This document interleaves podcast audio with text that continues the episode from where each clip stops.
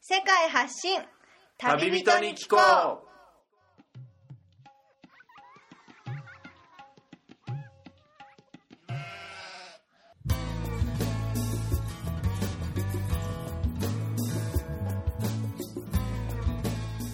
この番組は世界各地で出会った興味深い日本人の旅人にざっくばらんにいろいろなことをインタビューしていく番組です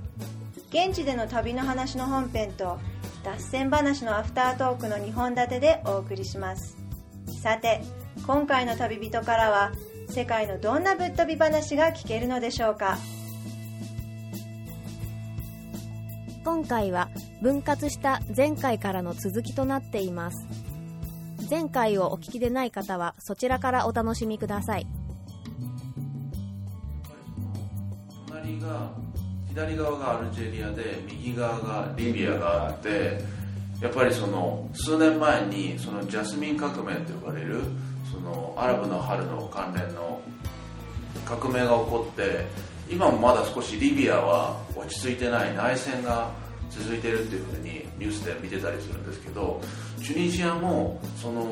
ジャスミン革命その革命の前と後ですごく大きく変わったりしましたか生活の面であの少し外人さんははいあんまり今の時代は少ないんですけど昔はもうちょっといた昔はもうちょっと多かったんですけどそうですかあとは文化も今もうちょっと高かったんですけどあ物価もは高くなった物価あーはそうなん高でくすなったかんですけど昔はもうちょっと安かったはいそうですかあとは生活の面でやっぱ物価が上がったっていうと一番やっぱね困りますね庶民の人たちはね困りますいねろいろ上がったんですけどあのでも革命はやっぱ起こるべくしてやっぱりも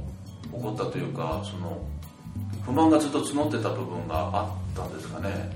そうですねだけど、えまあうんこっちの人たちも言いますけど結ええ局前の方が良かったっていう人たちもいるし、そういうふうに言う人たちもいるとそうだから何とも言えないっていう何とも言えないうんチュニジアもう収まってますけど隣のリビアとかね、あの収拾がつかないというかつかないまあでもチュニジアも大統領が国の外に亡命して逃げて、は今も戻ってきてないといや戻ってこない今戻戻はってこれない戻ってこれないもそうでしょううねサウジアラビアにいますサウジアラビアにうんでリビアの今その争いみたいなのはやっぱりチュニジアの争いとはまた問題も違うんですかいや全然違う全然違うんですかどんな問題は今のイスラミ教いろんなねいろんなの人入ってるんですけど、ええリビアリビアはあのいろんなあのイラクかえらうんアルジェリアからティニジアから混ざったようなんですけど、あそうなんですイかスラミ教あのタリバンとか、ええシアとか、ええセラフィンとか、ええジハとかジハードいろんな混ざったようなんですけどだからえリビアは大変になりました、あーイスラミ教とイスラミ教先生もイスラミ教とお国じゃなくて、ええイスラミ教とイスラミ教今ああそうなんですか国と国お国もええイスラム教も、ええあと田田舎はええイスラム教とイスラム教戦争してるんですえけど、スンナとええシアあすセラフィンとか、はいはいはいタリバンとあのイスラム教の宗派同士がぶつかってしまってるとだからディムティニーゼと全然違うんですよあそうですかすごい武器を集めてちょっとあのでシリアもねあシリアもですねイラクもうん同じことになったんですけうど、ーんリビアは日本人も絶対旅行できない感じですよないですねね無理です無理です無理ですねうん結構あのモロッコにいた時もそのエボラのうん病気が蔓延しててモロッコも心配っていうふうに言ってる人とかもいるんですけど実際モロッコほとんど関係なくてチュニジアもリビアが隣にありますけどチュニジア自体はすごく安全で平和ですよね今は、はい今は安全そうけでどすねそうなんですよね、でこの放送を聞いてあチュニジアそんなに安全だったのかっていうふうにあの知らない人も結構いると思うんですよねそうです情報としてで来てみて観光客も思った以上に少ないんですよね、やっぱりその大丈夫なのかなって思ってるあとやっぱり日本からチュニジアアフリカね中東の方ってやっぱ遠いですからあとイスラム教のこととかも日本のニュースで、まあ、やってることはやってますけどそこまで詳しくやっぱり分からなかったり、そうですねね、何が問題なのかとかうんあと無意識にやっぱりあれは近づかない方がいいんじゃないかとかうん終わっちゃう気持ちが働くと思うんですけどチュニジアはすごくいいとこ断然とちょっとここでアピールしてそうですねよっぽど、あの危険だって言われてるところに近づかなければ、え安全ですえそうですよね何ともないですよね、うん、人もあのすごくね穏やかなんですよモロッコから来て比べてるとあんまりガツガツメディナの旧市街の人とかもあんまり売りつけてこないというか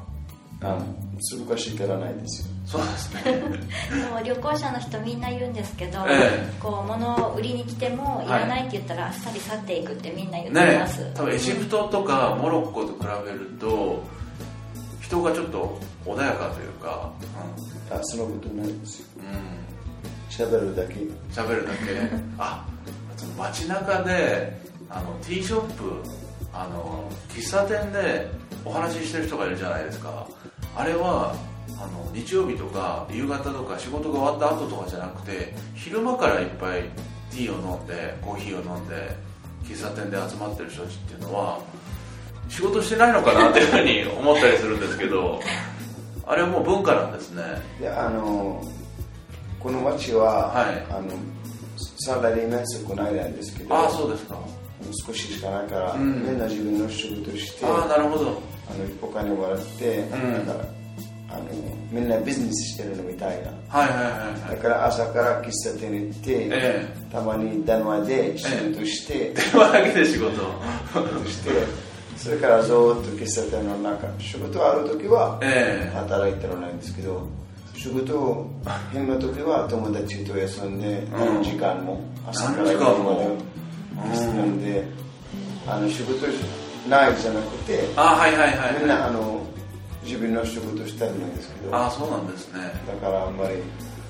サラリーマン少ししかないからいっああでも他の町でもカフェはいっぱいありますよねぱいありますみんなあのはい座ったり喋ったりとか、ええお酒飲みにと飲んだりとか好うんきなんですけど、好きなんですね日本と全然違う、ねえ日本もスターバックスとか、まあ、そういうドトールのコーヒーとかでも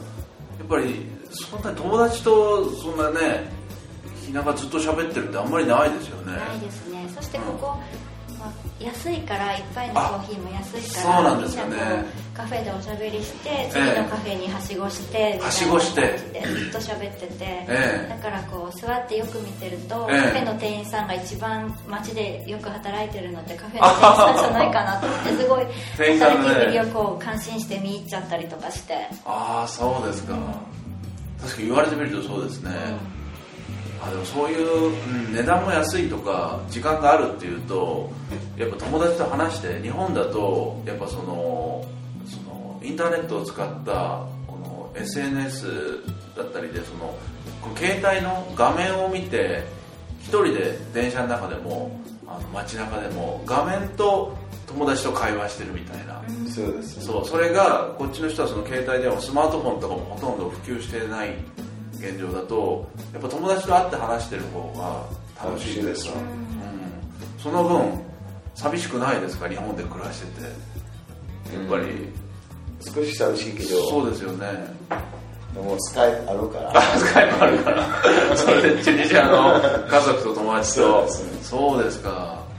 うん、でも喫茶店文化っていうのはすごくいいと思いますねいいと思います、ね確かに楽しいですねそうですよ座ねってるとうんチュニジアのお土産の一番の名産っていうとどんなお土産が挙げられますかね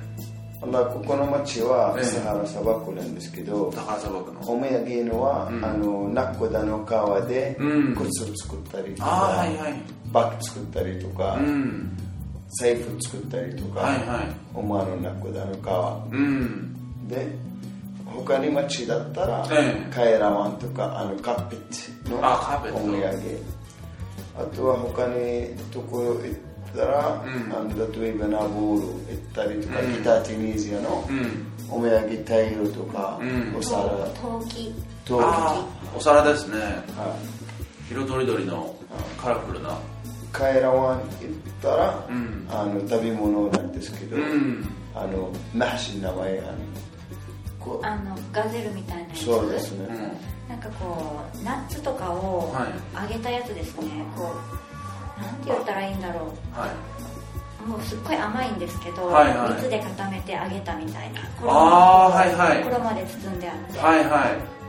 お菓子すごく甘いやつすごく甘いやつですあれも多分チュニジアの人はスパイスをいっぱい辛いのを食べるから、その後に甘いのを食べるとちょうどよくなるんですかねそうですね辛いのも日本よりあの数段辛い分甘いのもその同じぐらいか甘くしないと釣り合いが取れないんですかね分かんないですけそうど甘い辛いのすごい両極端ですねああ確かにそう言われてみるとたっあたたった少しのコーヒーにもお砂糖2個3個あーそうなんですよ入れねるその喫茶店のティーもすごく甘くって、はいうん、で今このちょうど外で音楽が流れてますけどあのモスクのあはいはいはいああれアザーン朝アザンですうね、んこれは僕も街にいて一日何回も聞いたりするんですけど、一日はえ5回です、 1日5回はい、あの朝早くとか朝ごさ最初のはいあの3時半なんですけど、ええ次はもう5時5時あとはあの11時40分ぐらい、えあとは3時とか、うんうんあとはユーロのええあの8時7時半だっえたはいはいはり5回ですよい1日のうちにたくさん流れて、はいこの昨日砂漠ツアーに行った時のラクダ使いの人もあちょっと離れてどこに行くかなと思ったらこのカーペットをは砂漠の砂の上に敷いてやっぱお祈りしてたんですよね、はいやっぱりその南の方の人とかはやっぱイスラムのいや信仰がしっかりみんなしてますよみんな大体知ってますか、あはそいうみんなですテかニス人じゃないからえあのえあなる本ほど当はみんなするけ部ど族のえスローの人いますいるのえうんいるけど、はいしないの人もいますよしない人も中には本当はみんなしないといけないからしないとできないからそうですねお酒とかも基本的に良くないですよねイスラムの人たちははい、もうあれしたらもうお酒もダメし、ういろいろ決めるあるから、そうですよね酒とかん、一番その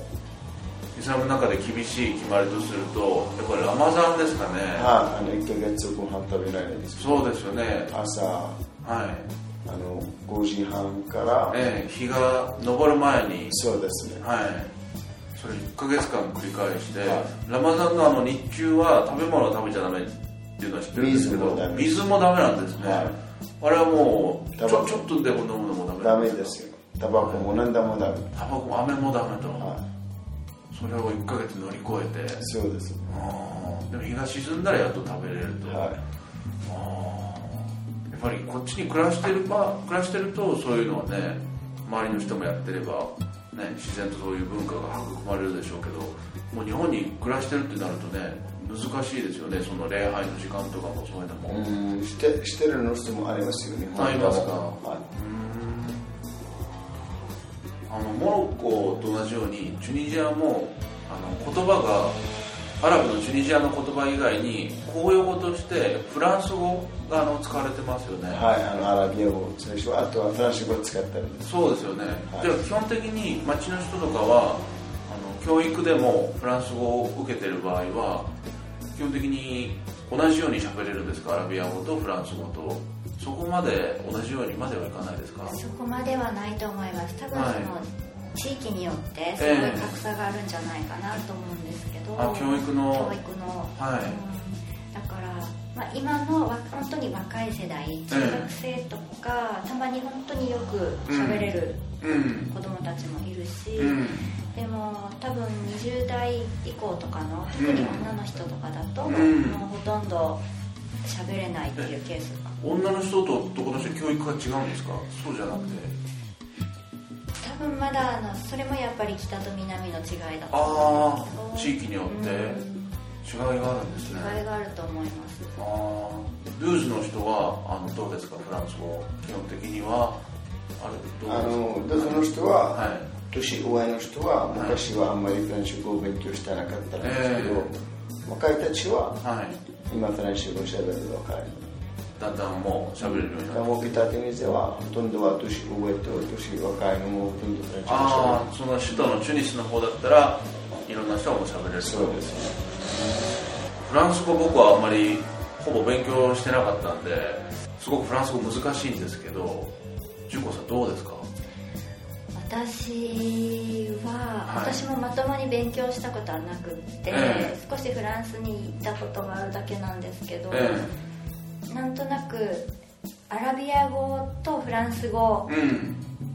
のどっちかを喋らなきゃいけなくって、うんその中で生活してるとなったら、うんフランス語を喋れ喋れないと仕方がないみたいな感じになるのでなんあかそうなるんですか必要に迫られて喋るみたいな一緒に迫られてそうあのアラビア語はやっぱり本当に難しくってとっかかりがつかめないんで勉強したいと思ってもあそうなんですかそうだからあの早いですよね早い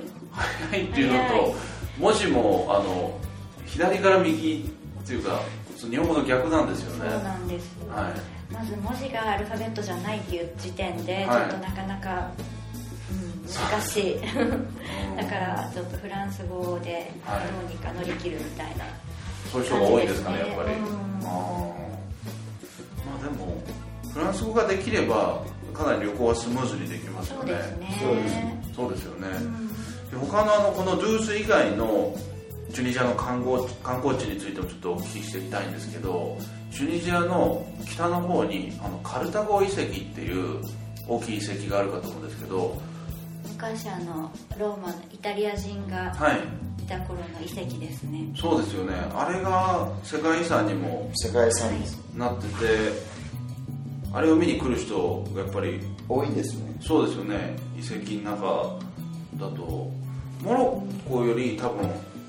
跡の数で言ったらチュニジアの方が見るものがいっぱいあるってことですよねありだまとす思いますねそうですねカルタゴとあとやっぱりルースの前にタタウィンという町に僕も行ってたんですけどクサールはい、クサールと呼ばれる、えー、と廃墟というかなんて説明したらいいですかうんあねれは昔のええ穀物庫穀物をしまうための食料を倉庫保存してあるの跡ですね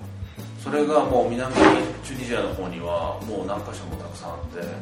クサール巡りといって、まあそれを結構あの離れたところにあったりするんですけどねあれは結構見応えがありますねそうですね、はなんかこういっぱい集まってるとすごいどっか別の星みたいな雰囲気そうなんですよねちょっと番組のこのブログにも写真を載せておきたいと思いますけどあれは南のチュニジアに来たらすごいおすすめの場所だと思うんですけどあとあの「スター・ウォーズと」えーと「イングリッシュ・ペイシェント」という映画の舞台になった場所がどこでしたかねあのマトマータで、はいあマのトマータというシリディリスホテルはいはいはいはいあとはドゥーズここもあここもあったんですけど、えあとはトゥズールでオンズ島はいはいはいそれだけですあの実際の撮影で使われた場所に観光客も行って例えばその泊まったりすることもできるんですかあの泊まるのはホテルはえまとまたできまえすまとまったのホホテテルルでではトゥズールはあの泊まるののところもし終わったら新しいところ終わったらできるなんですけど、いえで終わったらなかったら多分え1年2年できる小さいあの町え小ああ後でさいホテルみたいうな、んでもドゥーズはもうなくなった場所はスター・ウォーズのところはいはい僕「スター・ウォーズも」そのもう一個の映画の方も見てなくて そっちを見に来たんだろうみたいにチュニジア人に言われていやちょっとそんなに、ね、映画を見てれば、そのまとまったのホテルにも泊まってみたいけどっていうふうに思ったんですけど、まあ、その映画を見てその「スター・ウォーズ」ファンの人が来る人も結構ヨーロッパの人たちではいいるんですね、他の観光地でいうとあとハマメットですかはいあのすごく綺麗海なんですけどあの海沿いの地中海のはい地中海ですかね地中海ですね海も綺麗すごく綺麗と街も綺麗ですねあすごく綺麗ところですよ浜辺とあハマメット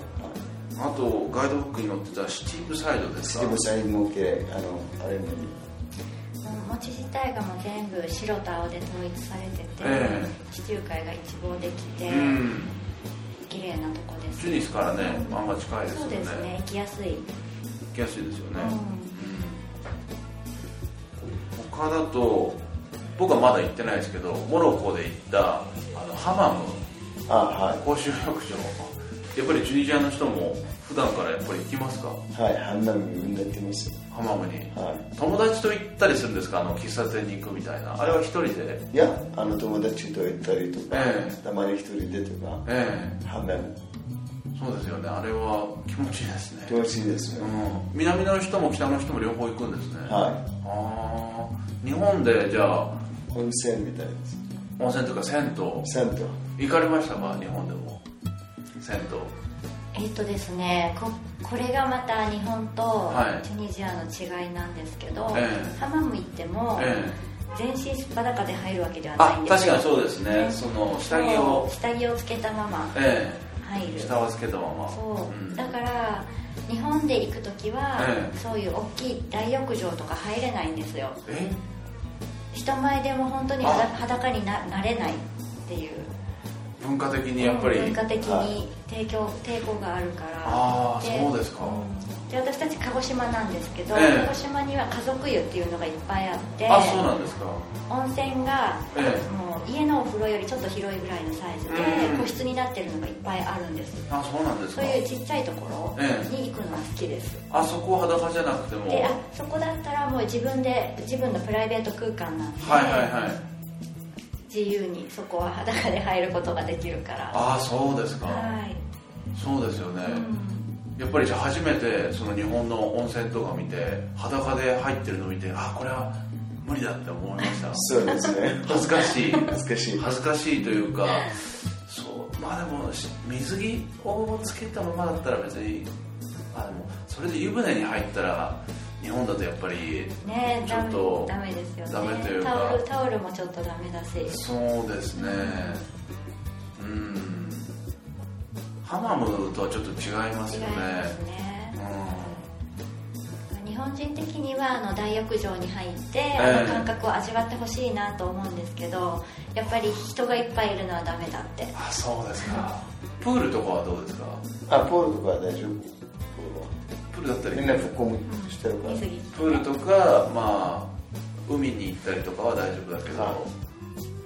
確かに考えてみたらそれ異文化の違いですね、逆にその純子さんがそのチュニジアにこっちにたまに、あの旦那さんと帰ってきて日本とのギャップでびっくりすることとかありませんかびっくりっていうかですねもはいのすごくもう日常を感じるのが、ええやっぱりさっきのカフェの話にもつなあがはる、いはい人とのつながりがものすごい濃ゆくって、え日本にはない感覚ですね日本にはない感覚ない感覚本当に特にここは田舎だからみんはないが顔見知りっていうのえもあっ街も小さいですねて、うんもう一人でいることが、えなんで一人でいるのっていうぐらいに周りから見たら日本人的にはこう自分の時間がたまに欲しいと思えっえてしまうんですけど、ええそれはこっちの人からするとうんどうして一人になりたいのかっていうぐらいのえうーん感覚みたいで、うん本当に家族も友達もみんなつながりが本当に強いですね。大家族でもうあの一回僕もあの夕飯にお呼ばれしてあのご飯をねごちそうになったんですけど家族とか親戚とかいっぱい家に来てますよねはいそうですはいあれが普通なんですねあれは普通ですねみんな人が多い好きなんですけどあごあ飯みんないっぱい人が食べたり好きうんそれでお茶を飲んで日ね本とちょっと違う違いますあーたまにそれが鬱陶しいなと思っちゃう時もあるんですけど、、はいなかったらいなかったで寂しい寂しいんで すよ寂しいですかそあー日本で暮らしててじゃあそれはねやっぱそれスカイプを使わないと そうです ね確かにねそれはありますね文化の違いがねまたちょっと食べ物の話に戻るんですけど今日はあのラクダのツアーから帰ってきてで後で聞いたらこっちの人はラクダの肉を食べる習慣があるとそうらしいですね食食べます日常的に食べるわけじゃなくて何かお祭りとか番組の途中ですが収録時間が長くなりましたのでこの回を分割しました次回もこの続きでお楽しみください